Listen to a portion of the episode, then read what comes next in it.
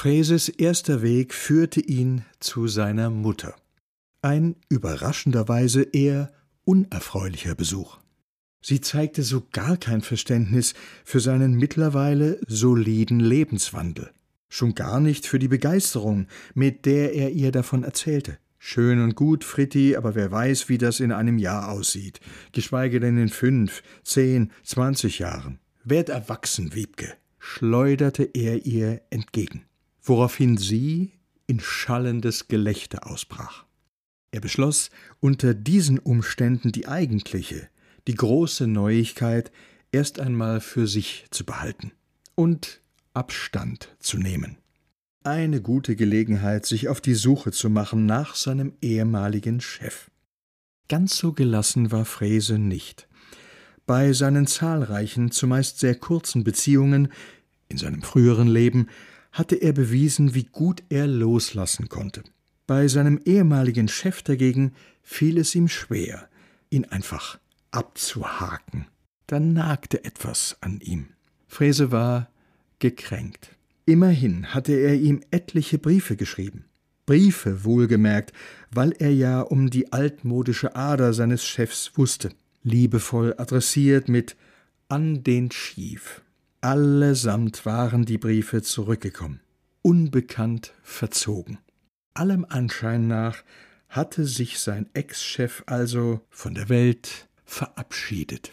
Olivenbauer, Schäfer, Leuchtturmwärter.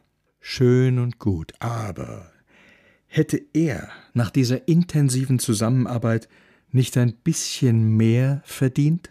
Eine Ansichtskarte hätte ja genügt. Bin auf Weltreise. Viele Grüße vom Nordpol. Dein Chief. Aber nein.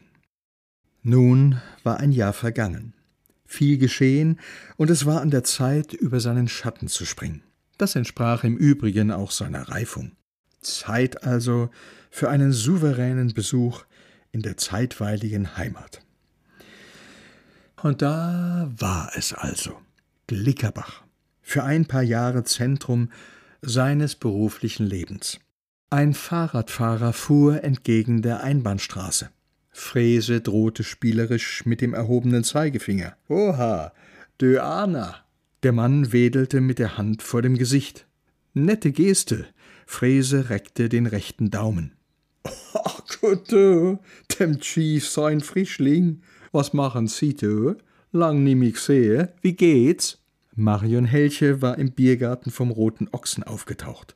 Gut, gut, äh, besser gesagt, sauper. Sau was? Äh, sauper. So sagt man ja hier in der Region. Für was? Naja, wenn es super laft. Ich bin ja jetzt in Norddeutschland und wissen Sie, was die dort sagen? Ne?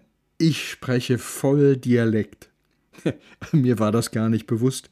Tja, tja, die Jahre mit dem Chief und mit Ihnen, die haben eben abgefärbt. Äh, wie, wie man's nimmt. Wo steckt der denn, Alze? Mal wieder was von ihm gehört? Ich habe ja den Eindruck, er ist verschollen. Stimmt, aber der ist jetzt frisch wieder aufgetaucht. Ah ja? Wissen Sie, wie ich ihn erreiche?